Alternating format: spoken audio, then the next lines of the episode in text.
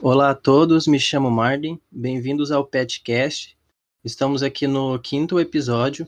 O tema de hoje é educação musical nos anos iniciais. A gente tem como convidadas hoje a professora doutora Rita de Cássia e a professora doutora Rúbia Helena. Aqui ao meu lado estão as petianas Maria Gabriela, Mariana Quadros e Carolina Querubini. Olá, é uma alegria muito grande estar aqui com vocês hoje nesse podcast maravilhoso aqui do PET Educação. Agradeço demais o convite para fazer esse diálogo com a professora a doutora Rúbia. Muito feliz aqui de estar com vocês. É, eu sou a professora Rita Domingues dos Santos, eu trabalho no Departamento de Artes da UFMT desde 2011 e também na pós-graduação do ECO, né, interdisciplinar. E a gente está aqui para bater um, fazer um bate-bola aqui, um pouquinho sobre educação musical nos anos iniciais. É uma grande alegria estar aqui com vocês. Eu sou professora Rúbia Helena Naspolini Coelho Yatsugafo. Meu nome dá um bom trava-língua, né, professora Rita? Um bom jogo musical. Eu sou professora da pedagogia, né, desde 2017 como concursada. Agradeço imensamente o convite do PET Educação para estar aqui falando de um tema tão importante, tão precioso na formação de professores.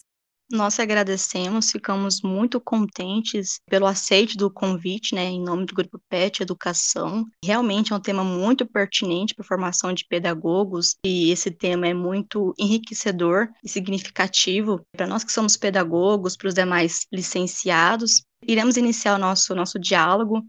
Então, para começar o nosso diálogo, eu gostaria de perguntar para a professora Rúbia e para a professora Rita, a partir das experiências delas como pedagoga e também como especialista em música, no caso da professora Rita, qual a importância da educação musical para a formação humana, a partir da abordagem da música como jogo nos anos iniciais. Muito obrigada. Eu gostaria de colocar um pouquinho aqui, então, é, alguns pontos da primeira geração de educadores musicais na verdade, gente, esse tema assim da importância da música para o desenvolvimento pleno do ser humano, ele é debatido já há muito tempo, né? Ele vem desde lá da época da paideia dos gregos, tal, mas como eu disse, a gente tem pouco tempo. Vou falar um pouquinho sobre a primeira geração de educadores musicais. Por quê?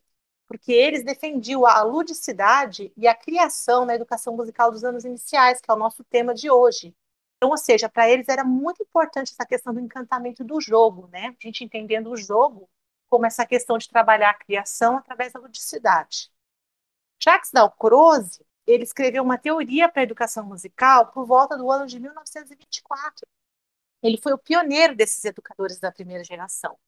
E ele, então ele defendia uma educação musical pautada no movimento, na expressividade, integrando todas as artes de forma interdisciplinar.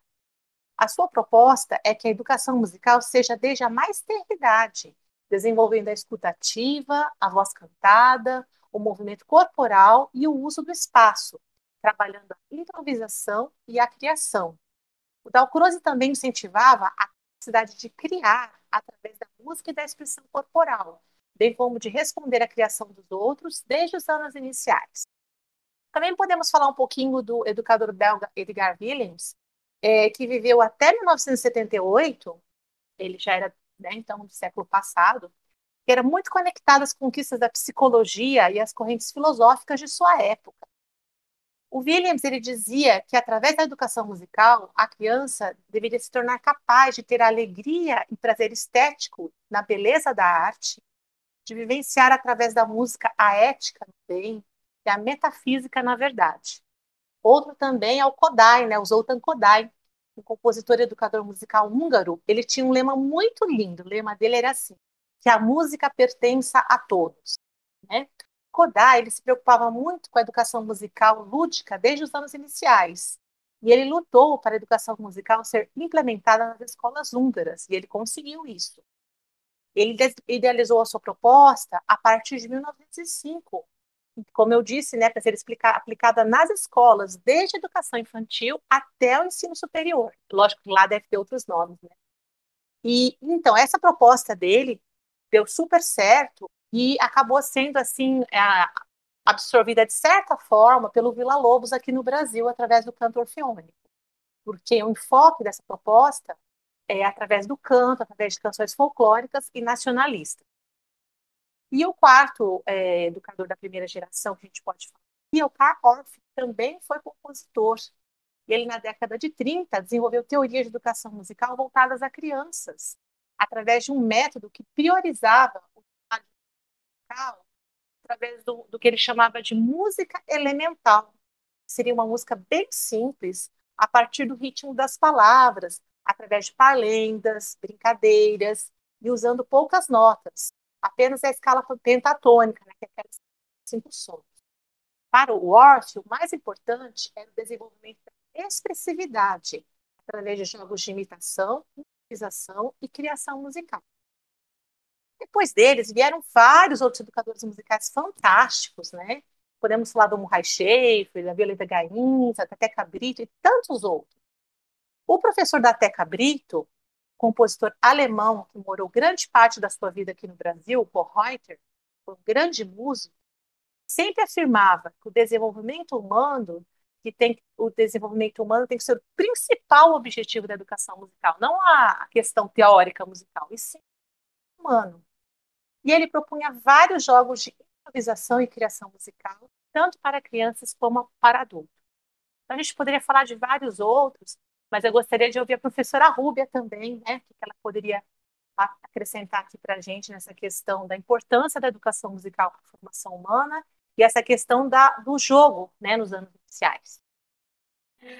Ai, que delícia ouvir a Rita falando. Gente, olha só quanto, quantas informações, quantos anos né, de desenvolvimento, de produção científica em poucos minutos. Muito obrigada, Rita, aí pelo apanhado que você fez, né? Então, é, eu, eu, eu vou responder no, do, no meu local de fala, né, como pedagoga, né? É, agradeço a Rita pela retomada desse, desses autores tão maravilhosos, né? Que uh, são educadores, né? E tem uma preocupação com a formação humana, tem uma pegada pedagógica muito interessante, né? A gente que é da pedagogia, sempre que pensa nesses autores, pensa em metodologias ativas, né? Aquela contribuição que a gente teve na nossa, na nossa área a partir da escola nova, né? Então, quando a gente ouve a Rita falando, é importante a gente conectar com os nossos autores, né? Que a partir aí do, do, do, dos anos 1900, principalmente, né? Começaram a construir práticas né, mais significativas, contextualizadas e tudo mais, né? Então eu queria só provocar um pouquinho mais a discussão aqui, né, do, do, do meu local de fala de pedagoga, eu estudei música, mas assim, a minha grande experiência na música é ser uma violoncelista medíocre, e isso me ajuda muito quando eu penso em como ensinar música e como trabalhar com a música na formação humana. Afinal, eu sou obrigada a fazer um movimento que eu tenho que provocar os meus alunos a fazerem. Né? Educação musical não se dá apenas a partir da aprendizagem de instrumento. Né? A aprendizagem de instrumento é é importante, é significativa, mas não nos anos iniciais, não na escola regular, né? É, tem um outro momento para acontecer. Antes a gente precisa trabalhar com uma dimensão mais ampla do que, que é música e do papel da música na constituição né, do, dos seres humanos. Então, a provocação primeira delas, talvez até boba, mas eu acho que é preciso ser feita, né? Gente, música é som, né? E os sons estão por todos os lugares do planeta e não apenas nos aplicativos, né? Hoje tem um monte Spotify, YouTube, não sei mais o quê. E também não tá só apenas no teatro ou no CD, né? A música não é produzida apenas pelos instrumentos musicais. A música é som e é também movimento, né? Não é só som, é também movimento, né? Mesmo quem não escuta com os ouvidos, como a gente está acostumado a pensar na escuta, né? Mesmo que não escuta dessa forma que a gente está habituado a pensar na escuta, é capaz de desenvolver a partir de suas vivências e experiências, maneira de se relacionar com a música, ouvir música com o seu corpo, né? E com outras formas de sentir as ondas, né? E também de fazer música. Nós, seres humanos, somos seres musicais. A gente se encanta com os sons desde que a gente é bebê. Eu lembro quando eu estava grávida do meu filho Lucas, isso já faz uns 25 anos, né? Cada vez que eu pegava o meu violoncelo para tocar, eu percebia que o Lucas reagia de formas diferentes às diferentes músicas. Eu confesso que eu não sei bem o que, que as reações dele significavam, né? Mas que elas eram diferentes para diferentes músicas, isso eu posso afirmar que eram, né? Eu não sei se os chutes queriam dizer que ele estava gostando ou não. Eu também não sei se o silêncio queria dizer que ele estava prestando atenção lá do jeitinho dele ou se era uma indiferença. Não sei dizer. Mas que havia movimentação específica, diferente em algumas músicas, isso eu lembro que tinha. Né? O Delalande, que até que cita bastante nos textos dela, é, nessa ideia né, de que nós somos seres musicais, nós seres humanos somos seres musicais, ele menciona, por exemplo, que um bebê chacoalha o seu chocalho e se encanta com ele, não é mesmo? Né? A gente vê os bebês com chocalho para cá, para lá, e eles se encantam, se fascinam com aquele som aquele, aqueles sons, melhor dizendo, né? Aqueles movimentos que são aleatórios, até numa certa medida vão se transformando em algo planejado, em algo pensado, né? Em ações que esperam resultados, né? E a gente aí, né, vai, vai, vai tendo a música e os sons como parte da nossa vida, né, durante o nosso desenvolvimento. A gente, quando criança, né? A gente se encanta pela voz da pessoa que cuida de nós. Gente, e a gente se encanta a tal ponto que nos ninam cantando boi da cara preta. E a gente, fascinado pelo som, sem saber o que a letra da música diz, se sente acolhido, né? Sente aquele aconchego, né? A gente se encanta pela melodia cantada, né? Claro, a gente é musical e outras coisas, claro, né? Mas aqui vamos dar um enfoque no musical, né? Durante a nossa vida, a gente continuamente constrói e reconstrói as nossas relações com a escuta. A gente cria e recria sentidos e significados para sons que ouvimos, para músicas que ouvimos, para textos sonoros que ouvimos, ou para sons, músicas e textos sonoros que criamos, né? A nossa fala é musical, o nosso corpo é musical. E nós criamos sons, músicas, textos também musicais. Né? Entendendo aqui o texto musical como algo que se cria na interatividade dialógica entre os sujeitos, né? autores e intérpretes, não apenas aqueles ditos profissionais ou profissionais de fato, né? mas também os estudantes, nos anos iniciais lá da escola, em seu processo de formação também precisam ter oportunidades provocativas e criativas para assumirem esses papéis de autores, intérpretes, né? Ora, se somos seres que sentem, que criam, que recriam, que formam e transformam o mundo, e fazem isso também pelos sons, pela música, como é que ela pode ficar fora da nossa formação ou ficar à margem no nosso processo de formação dentro da escola? Né? Na nossa formação como seres humanos integrais que somos, temos o direito de ter experiências, de ter acesso aos clássicos. A gente ter acesso ao belo, às produções maravilhosas que estão há anos e anos presentes na cultura da humanidade, ter acesso às produções musicais desenvolvidas no tempo em que a gente vive e também, por que não, momentos, experiências de nós produzirmos músicas, sons, sentidos, né? Por isso que a Teca Brito, né, que é a autora que a Rita mencionou, que eu gosto muito, muito mesmo, é, traz é, é, experiências da música como jogo. Ela até brinca, né? Um jogo chamado música, né? A partir desses, desses autores maravilhosos que a Rita trouxe para gente, evidentemente, né? Porque a música como um jogo, um jogo de interação, um jogo que se joga não para ganhar ou perder, se joga pelo prazer de jogar, pela alegria de jogar. O objetivo é o jogo, né?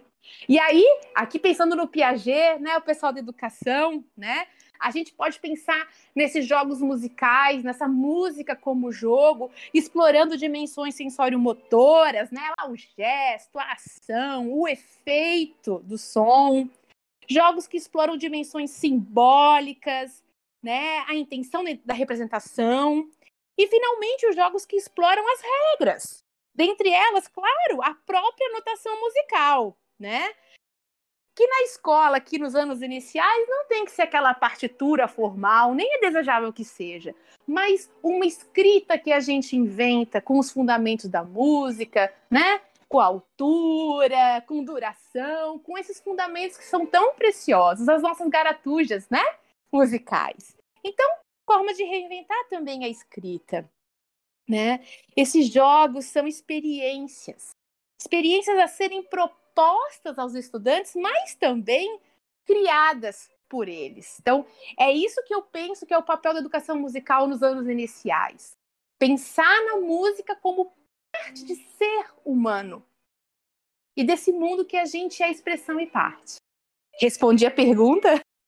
Sim. Foi incrível, foi incrível, são reflexões importantíssimas. Sim, foi muito, muito boa a resposta da professora Ruby e também da professora Rita, muito contribuidor, né, para, para a nossa vivência como pedagogo. E partindo disso, professora Ruby, como a senhora mesma disse, né, que é pedagoga, se a professora Rita também quiser responder, que a importância da educação musical para a nossa formação como futuros pedagogos?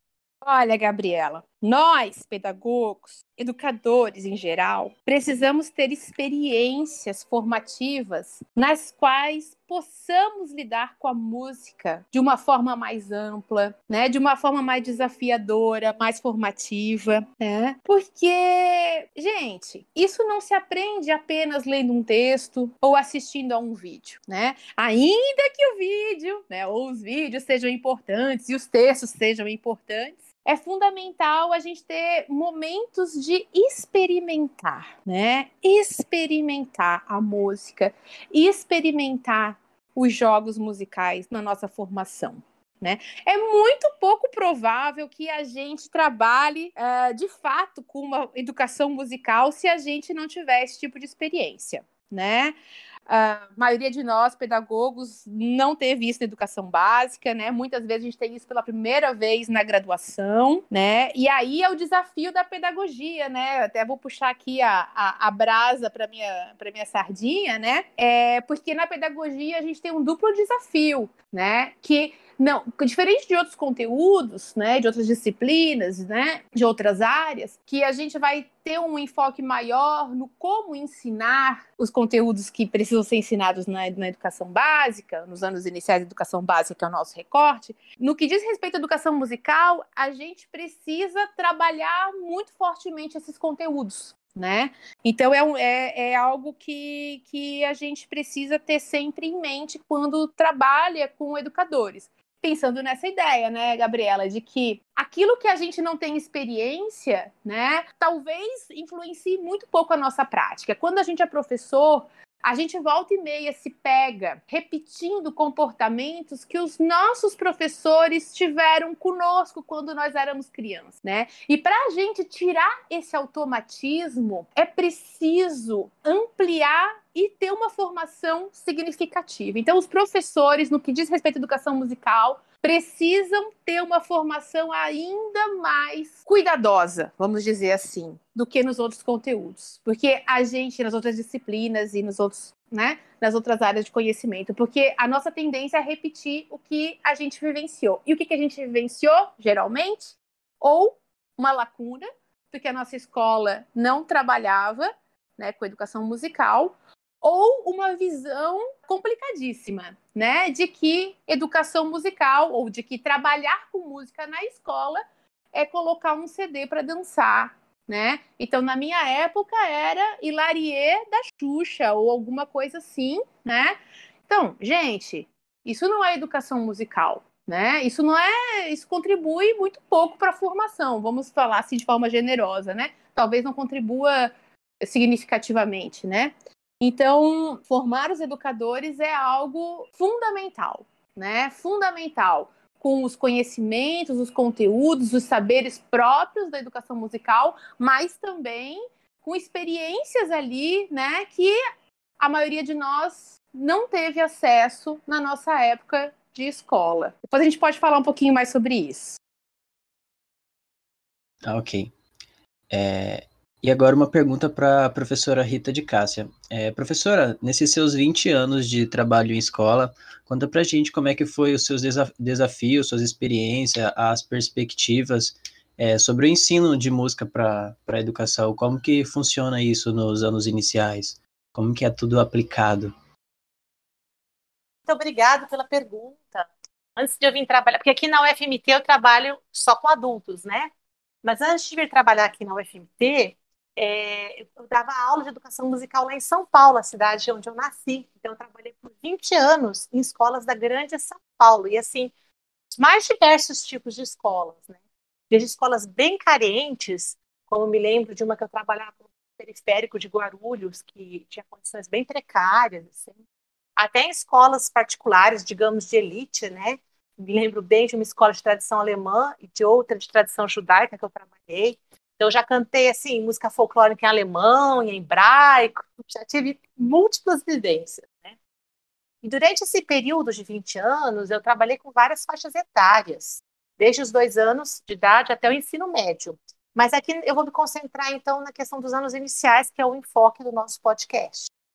Então, vou trazer alguns exemplos pessoais aqui. Primeiro, assim, é diferente, né, trabalhar música com crianças de dois anos, ou de seis, sete, oito, as abordagens e expectativas são diversas, conforme faixa etária. É, mas, do meu ponto de vista, eu acredito que sempre é muito importante as abordagens trabalharem a música pelo viés da expressão corporal, do lúdico e pela integração da música com as outras áreas artísticas, sempre de uma forma interdisciplinar. Então, com crianças de 2 a 4 anos, trabalhava muito com brincadeiras tradicionais, né, para trabalhar ritmo, sensibilidade, canto. E aí, assim, eu vivia me atualizando nesse sentido. Aí eu fiz cursos com a Lídia Ortelli, não sei se vocês conhecem. Ela é uma pesquisadora, uma senhora que ela resgata brincadeiras tradicionais do interior do Nordeste, do sertão da Bahia. Aí eu fiz alguns cursos com ela. E aí também fui fazer uma especialização, né, um mestrado lato senso em música brasileira. Aí podia tocar instrumentos é, tradicionais, dançar, várias coisas focadas em música brasileira. E visando ampliar muito esse repertório de jogos cantados tradicionais. Aí eu trazia tudo isso para trabalhar com as crianças, né? E as crianças, assim, 5, 6, 7 anos, eu continuava com esse trabalho, mas eu já trazia mais, assim, propostas de improvisação, de criação, daqueles educadores musicais que eu falei para vocês no começo, né? Também trazia releituras de clássicos, né? Pedro e o Lobo, peça do Prokofiev, compositor russo do romantismo, é uma peça assim muito bonita e que tem uma história assim bem divertida. E ela é bem interessante porque cada tema é bem delineado por um agrupamento instrumental bem específico. Então, por exemplo, o tema do Pedrinho, que é o personagem principal, é apresentado pelo quarteto de cordas. Aí o tema do lobo pelas trompas. Então a gente trabalhou bastante com essa, com essa obra, nós fizemos teatro, as crianças faziam gráficos e desenhos representando a música, estudamos os instrumentos da orquestra de uma forma lúdica. As crianças foram fazendo desenhos da história, né?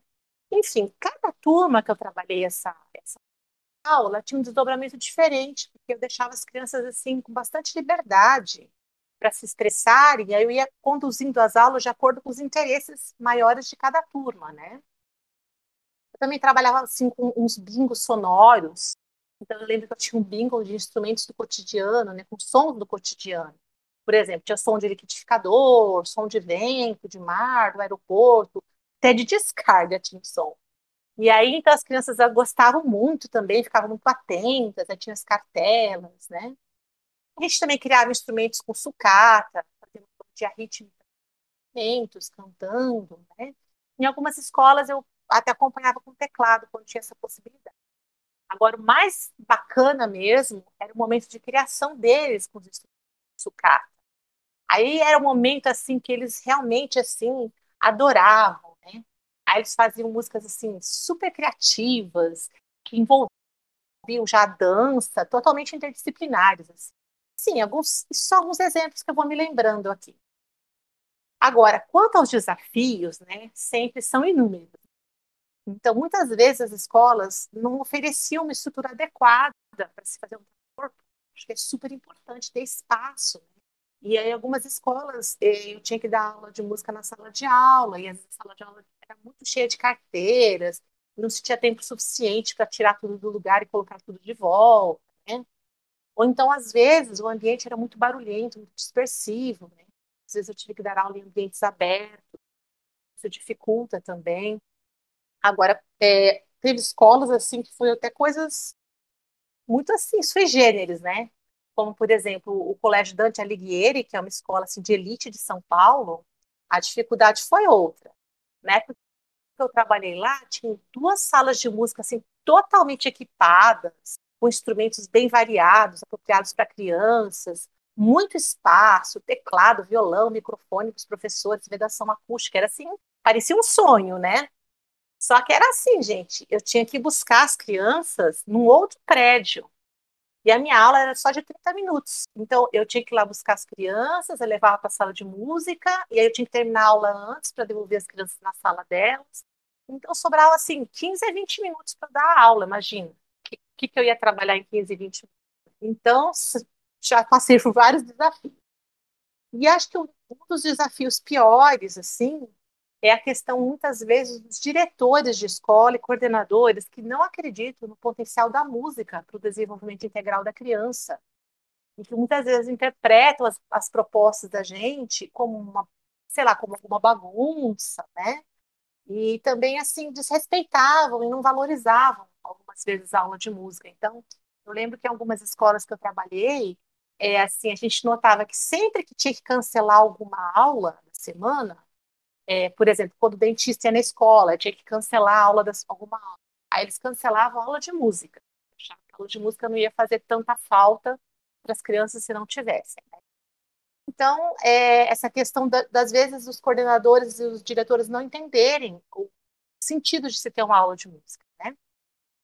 Outras escolas também é, queriam que o conteúdo das aulas de música ficasse em função das famigeradas festinhas comemorativas. Meio que obrigavam né, o professor de música a ficar treinando as crianças para apresentações, dia das mães, dia dos pais, festa junina, né? E isso acabava, assim, é, criando uma barreira nas crianças, passavam a não, não ver sentido naquilo, não ter prazer naquela situação. Então, assim, quando acontecia isso comigo, eu tentava fazer de uma forma que assim aquela apresentação que a gente iria fazer tivesse todo sentido para as crianças, né? Que a gente construísse aquilo juntos. Mas muitas vezes a gente não tinha tempo suficiente para fazer todo esse trabalho com as crianças, né? Da coisa partir mais delas. Então, acho que, que eu me lembro, esses foram os maiores desafios que eu enfrentei nesses 20 anos. Professora, a senhora falou sobre barreira das crianças, né? A gente sabe que fora da escola, é, a música ela já tem uma influência muito grande na nossa vida, né? A gente consegue entender mais ou menos como, não entender, mas assim, é de senso comum, né? A gente vê traços de pessoas em outras pessoas de acordo com a música que elas ouvem, né? É, tipo, a gente consegue ver quem é os roqueiros, quem são os funkeiros, quem são os pagodeiros porque a música, de certa forma, ela influencia no nosso estilo de vida, né? É, a senhora, em todo esse tempo de, de educação musical, nas crianças, durante a formação dela, a senhora reparou alguma mudança influenciada pela música na, nas aulas de música, né? Uma criança que ela se expressava de uma maneira, através da música, ela passou a, a, a moldar o comportamento dela, ela passou a, a se apresentar socialmente, né? De uma forma diferente, uma forma diferente. E, assim, a senhora conseguiu é, é, compreender e ver que isso, alguma dessas crianças, né, foi através da música? Essas crianças é, menores, né, elas, primeiro, assim, elas vêm muito assim, elas trazem muitos comportamentos e o repertório musical delas tem muito a ver com o repertório musical que os pais apresentam para elas, muitas vezes, né? Quer seja os pais mesmo interagindo com elas, ou quer seja deixando elas assim assistirem vídeos no YouTube e tal, e elas acabam ficando mais só com aquele aspecto de música que é oferecido a elas. E então assim, eu acho que um dos objetivos da aula de música também tem que ser a expansão do repertório musical da criança. Né? Que a gente tem que respeitar o que a criança gosta, é, jamais, né, assim, rotular, dizer, ah, essa música é ruim, essa música, porque, na verdade, assim, praticamente não tem música ruim, tá? Toda música a gente pode trabalhar com aspecto, até partindo do que a professora Rubens falou, até os ruídos a gente pode fazer música, né? O Schaefer falava muito disso. Então, assim, na verdade, com qualquer tipo de música a gente pode fazer um ótimo trabalho de educação musical. Mas eu acho que uma das funções da educação musical é também ampliar o repertório musical das crianças. E isso acaba, assim, afetando o comportamento delas, acaba afetando também o que, que elas vão admirar. Né? Tem, um, tem uma coleção de livros muito interessante que se chama Crianças Famosas. São livros muito bonitos, e, assim, e as histórias são de uma forma bem assim lúdica, bem assim tranquila, bem agradável para a criança ouvir. Tem uns desenhos muito bonitos. E aí trazem histórias da infância de vários compositores famosos. Então, como era o Bach quando ele era pequenininho. Então, as, as estripulias que ele fazia, né? Que o irmão mais velho dele não deixava ele mexer num armário, que era um velho guardava todas as partituras dele, tal, que era uma coisa muito preciosa para ele. E aí, quando estava todo mundo dormindo, o pai ia lá e abria o armário, ficava mexendo naquilo, né, interessado com aquilo. Então, também tendo Vila Lobos, tem. É, e também não só de músicos, tem de vários artistas, pintores. E é sempre a história da infância desses artistas. É, então, acho assim, tudo isso, que, é, como você perguntou, vai mudando o comportamento da criança, né? Ela passa a ter outros ídolos, digamos. Então, acho que é, tudo co co é, colabora para o desenvolvimento integral dela. Partindo do que a professora Rita disse, vou fazer um breve, breve comentário, é, não falando assim, não estereotipando as escolas públicas, mas eu vim de escola pública e realmente, como a professora Rita disse, é, a educação musical normalmente é deixada de canto para as festinhas. Eu tinha um interesse muito grande é, pela educação musical, clássica, com os instrumentos clássicos, o piano, o violino, e infelizmente não tive essa oportunidade na escola. É, em casa, eu, como a professora falou, muita da influência dos pais, né? Na minha casa não escuta muito esse ritmo. É, eu via mais nos, é, na, na, na, televisão, na internet, lendo né, os livrinhos que a gente é disponibilizado nas escolas, e infelizmente não é utilizado em sala de aula, a gente tem que procurar por fora. Mas a música é essencial na, na formação humana.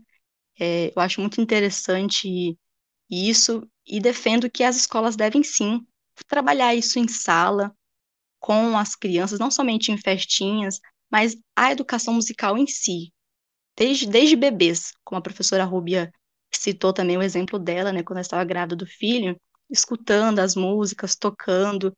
Desde que se é bebê, já começa a reconhecer os sons. Isso é muito interessante e muito bonito, né? Eu quero fazer mais uma pergunta agora para ambas as professoras, que é, professoras, quais que são os desafios é, de formar os professores que muitas vezes não tiveram experiências de educação musical? E para os que tiveram é, uma educação musical mais tradicional, né? Qual a, a, os desafios para esses professores e a formação deles? Então, aí eu tenho uma história para contar pessoal para vocês nesse sentido. Primeiro, eu queria assim, dizer que a gente sabe né, que é bem difícil mudar as crenças de um futuro professor se ele teve uma base musical assim meio equivocada. Mas isso não é impossível também, né? Então, eu vou dar um meu próprio exemplo dessa liberdade. Então, na infância, os meus estudos musicais foram em conservatório, não tive educação musical. Fiz nove anos de piano de uma forma bem tradicional. Aí a primeira graduação que eu fiz foi, foi uma, duas em uma essa graduação. Foi bacharelado em composição e bacharelado em regência. Assim, porque eu sempre amei música, né? E sempre quis dar aulas. E aí, então, fiz esse bacharelado de composição e regência, estava toda feliz com o curso e tal. E aí, quando eu me formei, enviei currículo para um monte de escolas lá de São Paulo e comecei a trabalhar. Só que, gente, meu primeiro ano foi catastrófico. Como a minha formação foi estritamente teórica, não tinha tido nenhuma formação pedagógica. Então, eu fiz, digamos assim, algumas atrocidades pedagógicas, acho que eu posso dizer assim. Eu dava aulas nesse meu primeiro para crianças de 9 anos de idade.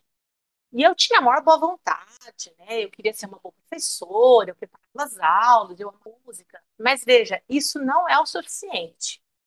Eu lembro que a coordenadora me chamou para conversar e me disse: Olha, as crianças não estão gostando da sua aula, o que acontecendo? O que você está dando nessa aula de música? Quais são seus objetivos, né?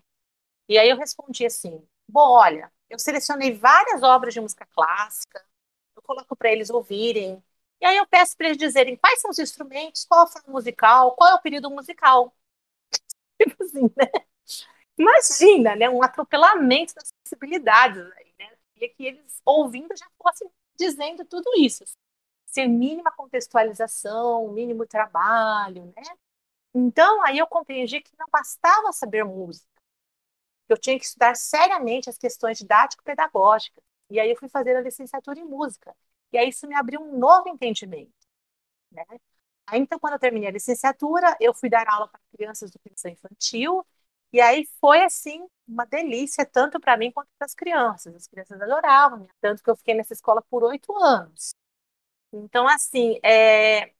eu estou contando essa história porque, assim, o estrago que uma educação musical tradicionalista pode fazer numa pessoa. A pessoa ama, no caso, eu amo música. Eu queria muito dar aula, eu queria ser professora. Só que eu estava fazendo as crianças se afastarem, não gostarem de música, por não ter um mínimo de conhecimento didático pedagógico. Então, por isso que eu, eu, eu admiro demais o curso de vocês, a pedagogia. Eu acho assim que é o curso assim mais, de certa forma, o curso mais rico, mais é, completo, porque essa questão didático pedagógica é extremamente complexa eu acho que os professores de qualquer área teriam que ter essa formação. Né? Eu tiro mesmo meu chapéu para você. Rita, adorei tua resposta e fiquei pensando aqui, né, no contraponto, né? Que, que assim, que, que é um contraponto, mas no sentido que nos parecem coisas uh, diferentes, mas são complementares, né?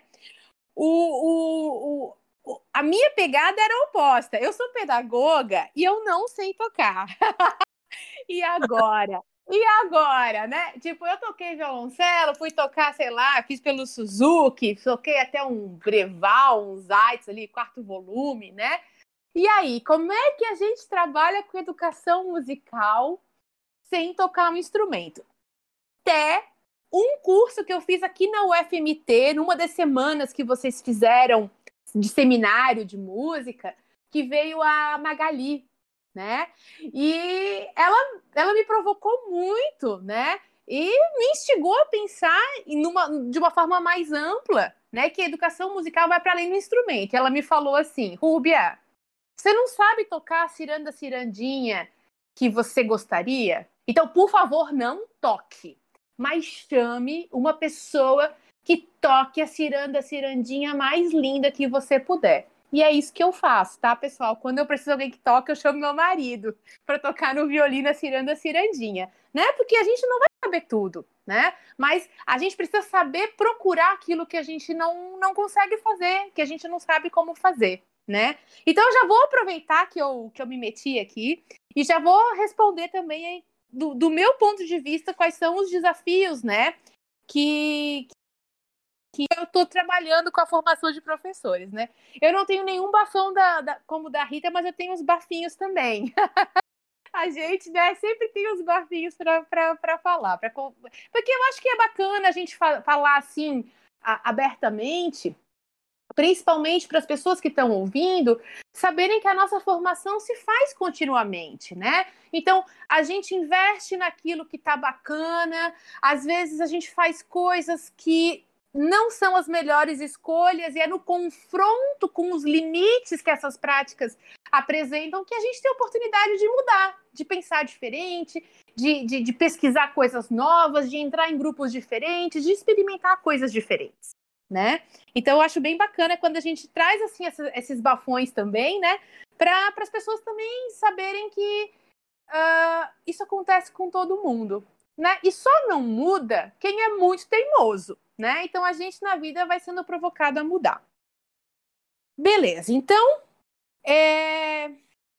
se eu pensar aqui na minha experiência, né, como professora que atua com educação musical na pedagogia, que já atuou com o, com o OEB, né, a nossa OFEB na pedagogia, na música, que eu vou dar aula de OEB, eles querem falar de didática, pessoal. Eles não me deixam dar aula de OFEB. Eu tenho que falar de didática, eu falo, então tá, eu falo alguma coisa de didática, mas aí a gente volta para o OFEB, né? Mas isso é bem legal, eu gosto bastante, né?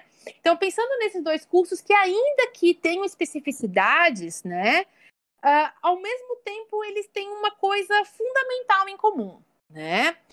Sim, de maneira muito simples, talvez até reducionista, né? Eu poderia sintetizar uh, essa questão uh, com quatro pequenas perguntas, né? Sempre que eu chego numa turma de pedagogia ou de música, né, é, é, eu pergunto em algum momento, na pedagogia na primeira aula, na música quando eu tô lá, quando eles começam a me perguntar de didática, eu faço essa mesma, essas mesmas perguntas, né? Eu pergunto, por que música na escola? Pra que música na escola? Como música na escola? Qual música na escola? Gente, dentre idas e vindas, eu tô no ensino superior desde 2003. E eu sempre faço essas questões. E eu não me lembro não me lembro de algum semestre, alguma turma que eu entrei e perguntei isso, eu não ter ouvido umas respostas assim bem frustrantes. Mas também bem legais, que são bem potentes, né? Mas inicialmente frustrantes, né? Respostas como: ah, por que tá no currículo? Ah, ensina música porque tá no currículo. Aí eu respondo com outra pergunta, claro, né? Falo, tá, mas por que tá no currículo? Tá, mas quem colocou a música no currículo, então? Por que, que essa pessoa, essa entidade, sei lá, né, colocou a música lá no currículo? E qual tipo de música que essa entidade, essa pessoa considerou e por quê? Né? Ou então, quando eu tô de mau humor, eu pergunto, né? Uh, é importante para a formação ter música, né? E por isso está no currículo? Ou está no currículo porque é importante para a formação? E aí a gente começa a fazer. Deixa, deixa, deixa eu repetir, né? Porque ficou, agora ficou muita informação, né? Basicamente assim. É importante porque está no currículo? Ou está no currículo porque é importante? Ordem. O que veio primeiro? O ovo ou a galinha? A gente faz na escola porque está no currículo? Ou é importante por isso estar no currículo? Né? O que origina o quê, né? Uh, e eu vou falar para vocês que isso não acontece só na música e na pedagogia, tá? Porque eu pergunto isso, por que ensina português na, na, nas letras, por que ensina inglês, por que ensina matemática na matemática, por que ensina educação física na educação física, e eu sempre tenho resposta sim, né? Da música é, é, é um pouquinho menos variada, porque a matemática e português eles falam porque cai neném, né? Ou porque precisa para o mercado de trabalho, né? Gente, então esse é o primeiro desafio, né? Construir ou proporcionar uma construção de resposta adequada para essas quatro questõezinhas, né? Por quê, para quê, como e qual tipo de música, qual música está no currículo, né? Então, respostas adequadas a, a, a, a essas questões vão pensar na música como parte integrante fundamental da formação humana. Algo que todos têm direito de ter acesso, afinal, todos nós e cada um de nós é expressão e parte de um mundo. E a gente tem o direito de ter acesso às produções artísticas criadas, né? E também de ter experiências artísticas, e dentro delas, dentre elas as musicais, evidentemente. Né? Então, a primeira questão é qual é o nosso posicionamento político-pedagógico em relação também à música na escola. Né? Temos que sair dos automatismos, porque eles não contribuem para práticas significativas e contextualizadas. Se a gente não sabe por que, que a gente ensina música e qual música e como, Como é que a gente vai fazer uma prática diferente daquela que a gente teve, né? Como a gente acabou de conversar aqui na nossa educação básica, ou aquela que a gente não teve e está lendo no livro, né? Precisamos saber, né? Qual é o nosso posicionamento político, pedagógico em relação à educação musical também, né? O segundo desafio é trabalhar para desconstruir a ideia de que educação musical implique necessariamente ensinar alguém a tocar um instrumento. Assim como a Rita falou, e eu falei ali no início, né, da minha experiência, né, de quem não sabe tocar instrumento e é pedagoga, né? Então, os instrumentos musicais são importantes? São. São importantes, são muito importantes. A gente pode mostrar de outras formas, se a gente não toca, a gente pode convidar pessoas a, a, a virem apresentar e a tocar, né? E da mesma forma, assim como a Rita falou, quando a gente toca, né, não é eu levar o meu piano toda semana para aula e fazer apresentação minha para as crianças escutarem, né? Então, vai para além disso. A educação musical nos anos iniciais precisa ter uma abordagem de construção, de jogo, de lúdico, de corpo e movimento, né? Essas experimentações que são formativas e são muito importantes para a formação humana de cada uma das crianças, né?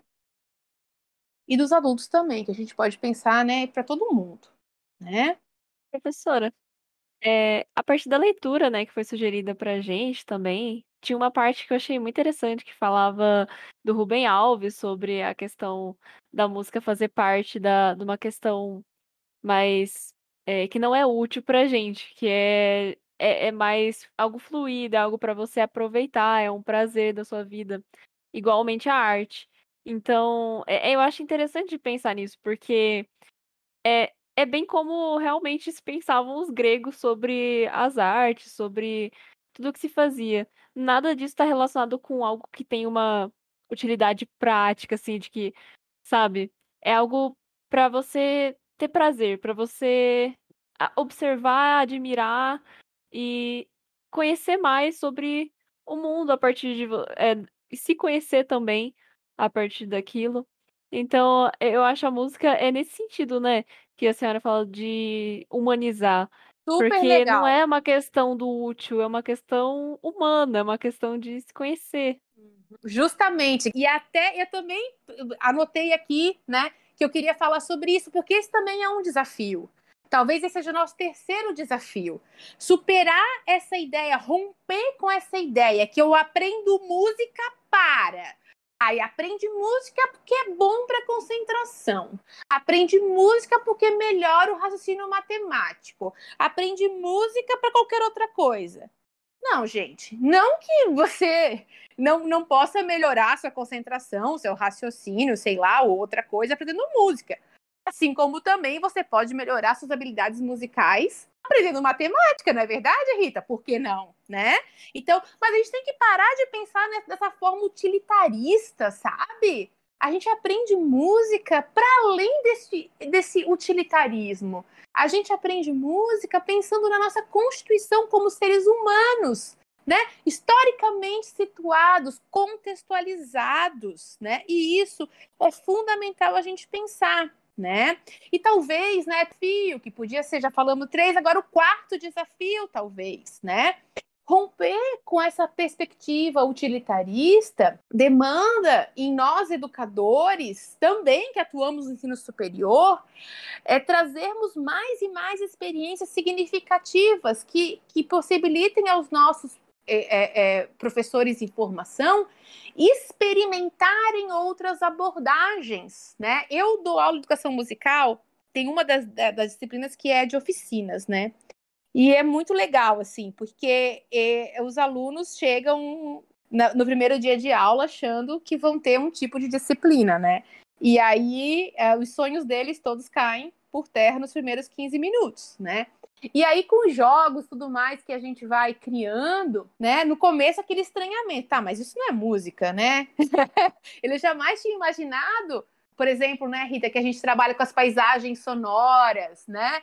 Trabalha com, com a música contemporânea, escrita quase como em forma de cartoon, né? Essas experimentações. Então, os alunos olham, tá, mas isso não é música, né? E aí, durante os encontros, a gente também ir construindo e insistindo, né, nessa, nessa experimentação do jogo pelo prazer de jogar, alegria de estar tendo contato com a música, escutando o Pedro Lobo maravilhoso que Rita citou, né? Por que não? Por, claro que sim, né? Escutar o Pedro Lobo, ouvir uma orquestra muito bem tocada, mas também pegar na minha casa, experimentar alguma coisa, criar um som, inventar um jeito de escrever aquele, aquele, aquele som que eu ouvi na quarentena ou na floresta ou sei lá onde, num papel, né, de forma que esse registro depois me, me, me permita reproduzir aquilo que, que eu ouvi ou que eu, que eu produzi né, com o meu corpo, né? Então, tentar também é, é, tensionar um pouco no, no sentido de, de, romper né, com, com, com, os lugares comuns, proporcionando aos educadores a construção de, de, novas, de novas experiências, mas não no sentido só de, de fazer, mas de criar novas relações com os sons, novas relações com a música e talvez até novas relações com o jogo. Porque na nossa cultura, acho que a maioria de nós vai falar isso, a gente aprendeu a jogar para ganhar ou perder. Quer dizer, a gente quer ganhar, né? Mas a gente, a gente às vezes perde. E o jogo musical não é nessa lógica em geral que a gente constrói, né? A gente constrói o jogo né, pela alegria de jogar, pelo prazer de estar jogando. Só para fazer um, um, um, paralelo, talvez até meio besta, assim, mas falando, eu lembrei. Não sei se vocês assistiram a transmissão das Olimpíadas do skate. Eu achei o máximo, né? Pelo menos eu sou leiga, não sei nada de skate. Mas o pessoal do skate que estava comentando a alegria de ele, deles de verem as manobras, de verem as coisas fantásticas que os outros faziam. Então eles não estavam ali só torcendo para o Brasil ganhar, não que eles não tivessem, né? Mas eles estavam encantados com as manobras, né? Os, os outros skatistas de outros países faziam coisas lindas, eles faziam, uau, uau, uau. E eu vejo isso um pouco no jogo que a gente faz, no jogo musical que a gente faz em aula né? Os colegas fazem coisas massa e o pessoal fala: "Nossa, que massa! Nossa, que legal!". Então também é uma outra lógica de jogo. Eu só vi jogo assim, sem ser na música. Eu só vi jogo assim quando eu fui na aldeia dos Chiquitanos. E eu vi o jogo de futebol deles, que todo mundo vibrava com gol, independente de que time marcasse. Então, a alegria do gol né? Não alegria uh, necessariamente de ganhar ou perder, mas alegria da jogada bonita, do espetáculo, sabe? E eu acho que isso também é formativo se a gente parar para pensar, porque é uma outra lógica, uma lógica que vai contra a, aquilo que a gente costuma aprender nesse momento histórico que a gente tem que competir, que a gente tem que ser o melhor, que a gente tem que tirar 10, não é assim que a gente aprende, né? Tem até que desconstruir isso na pedagogia, em avaliação, por exemplo, né? Então, olha que bacana, né? Uma nova relação com, com os outros, com a construção de textos, com, as, com a construção de interações entre as pessoas. É uma interação colaborativa né? De manter aquele jogo acontecendo, de transformar aquele jogo em algo desafiador e interessante para todos que estão ali participando. E talvez assim o último desafio que eu queria assim ressaltar é de a gente pensar, assim, a partir da fala da Rita, né? E aí eu também lembrei da, da, da minha experiência ali, a minha frustração de não tocar, né? E de sentir falta de tocar. Eu sinto muita falta de tocar né? Mas a gente vai compensando de outras formas, né? Então eu acho que o nosso quinto desafio é nós como educadores que trabalham com música ou não, todos nós educadores, né? A gente assumir o nosso compromisso de que a gente se forma continuamente, pessoal. A gente se forma continuamente, né? Então, a, a gente sempre pode superar a gente mesmo, né? E, e, e ser educador é isso, esses movimentos de superação de nós mesmos, um jogo bom, um jogo de desafio com a gente, um jogo de fazer a nossa profissão mais interessante. Eu tive uma aluna da música que um dia ela chegou reclamando. Ela é uma cantora famosa aqui em Mato Grosso e ela dava aula com violão, né? Então um dia ela chegou na aula reclamando que os alunos não queriam não queriam saber da aula dela, que estavam muito chata, que ela estava de saco cheio, tudo mais. E eu falei, fulana, me diga uma coisa. Como é que você consegue estragar uma aula de música, Flor? E ela ficou brava comigo, né? Era uma sexta-feira à tarde, lembro como se fosse hoje. Até depois eu pensei, ah, não devia ter falado isso, mas falei, né? E aí, ela, aí eu falei algumas coisas, né? É, a partir do que ela tinha falado, que ela tinha explicado da aula, né? Como é que ela fazia com o violão. E eu sugeri, falei, fulana, por que você não faz assim? Por que você não faz assado? Por que você. Aí dei algumas sugestões, né? E falei, né? Novamente, né? Eu não consigo acreditar que uma pessoa tão massa como você. É porque a gente bate a sopra, né, Rita? Uma pessoa tão massa como você consegue estragar uma aula de música. E ela foi muito brava comigo. Ela falou que ela pensou em mim o fim de semana inteiro, com aquela raiva, aquela força do ódio. E ela foi para a escola na segunda-feira e experimentou algumas sugestões que eu fiz, né? Claro que alguma coisa pode não ter dado certo, mas em geral parece que funcionou, porque na sexta-feira ela chegou com um sorriso de, de ponta a ponta do rosto, né? Falando, professora, muito obrigada, né? Uh, dos comentários que eu fiz ali. Comentários uh, uh, simples, mas como a Rita falou, né? Do viés da pedagogia, que ela também, se olhar a minha aula, pode falar, né? Pode, pode, pode falar várias coisas do, do, ponto de vista da formação de licenciado em música que vão me ajudar a pensar, a repensar a, a, a, as aulas, as práticas construídas coletivamente e fazer um trabalho melhor. Então, a gente pensar que a gente está em contínuo processo de formação, pessoal. E isso é lindo. Essa é a parte mais maravilhosa de a gente ser professor, educador em todos os níveis, né? Só uma propaganda aqui, gente. A Rita falou das histórias, eu contei essas histórias, tá, Rita? Tem 10 delas que estão lá na Água na Peneira. Se alguém quiser acessar, eu vou ficar bem feliz. Do Bar, do Moça, do Haydn, do Handel. Contei aí algumas. Se alguém quiser acessar, fiquem à vontade lá no Água na Peneira, no Facebook. Tá? Então, assim, né, eu acho que, que é, é isso que eu, que eu posso contribuir nesse momento, né? Talvez a provocação maior é a gente aceitar as provocações, né, Rita, da profissão, né? Vai fazer uma aula, fazer uma uhum. dinâmica, não deu certo, Exatamente. vai para casa, vai pensando o que poderia ser diferente, ouve os alunos também. E, gente, outra coisa que eu esqueci de falar né? Ou que eu esqueci de ressaltar. Né? E acho que Rita concorda comigo, porque conheço a Rita há bastante tempo. Ela é uma professora, gente, fantástica, né? A gente parar de levar jogo pronto para simplesmente ser reproduzido pelos alunos. A gente pode levar jogo também, mas bora inventar, Bora uhum. deixar esse protagonismo deles, né, ficar mais mais manifesto, mais presente na aula. Eles também têm tantas coisas bacanas para propor, para inventar, né, Rita? Uhum, uhum, verdade. Tanto, tanto os alunos, é, as crianças mesmo, né? Quanto os alunos vão supor, né? Eu vou dar uma aula lá na pedagogia, né? É, não ficar querendo que faça exatamente, né? O jogo do Dalcroze, o jogo, né? a partir dos princípios do Dalcroze, aí os alunos da pedagogia vão criar o jogo, uhum. cada um vai uhum. criar o seu jogo, cada dupla, cada trio, né? Tem muitas é. possibilidades. E a gente às vezes esquece de, de, de potencializar isso, né? Porque assim, ó, mesmo, mesmo nós, né, Rita, a, a gente tem um pouquinho mais de idade que os nossos alunos. É pouquinha coisa, né? Mas a gente já vê que tem também uma diferença até do universo que, que eles têm acesso, né? Como, como, como o pessoal comentou aqui, né? Do universo das músicas que eles escutam, né? Então, por que também não a gente está aberto a eles trazerem esse universo para a aula e a gente criar e reinventar junto, né? A partir de, dessa, dessas gerações, né? Então, se a gente vê isso com os adultos, com as crianças, então, que às vezes pula duas gerações, né?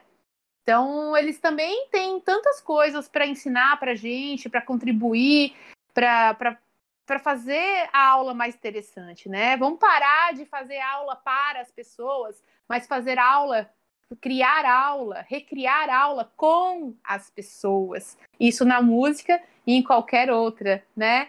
área do conhecimento. Eu queria agradecer as professoras é, convidadas de hoje e que eu adorei conversar com vocês hoje. Eu queria agradecer às petianas daqui também e que futuramente a gente possa estar nos encontrando aqui novamente, conversando novamente sobre, sobre música, sobre pedagogia, com ideias novas, com, com outras ideias formuladas. E é isso. Muito obrigado, professoras. Aos Nós te agradecemos o convite, viu, pessoal? Adoramos estar aqui com vocês, pensando um pouco, né? E falando um pouco de algo que a gente ama. Muito obrigada. Sim, agradecemos imensamente. E um forte abraço a vocês. E, por favor, se cuidem, hein? Se sair de casa, só é estritamente necessário com máscara. Grande abraço a todos e todas. Então, pessoal, hoje esse foi o podcast de hoje. Gostaria de agradecer a participação e contribuição das professoras Rita e Rúbia nesse assunto muito importante e pouco falado, que é a educação musical nos anos iniciais. É, espero que vocês tenham gostado do podcast de hoje. Para acompanhar mais informações, é só nos seguir nas nossas redes sociais. PET Educação UFMT.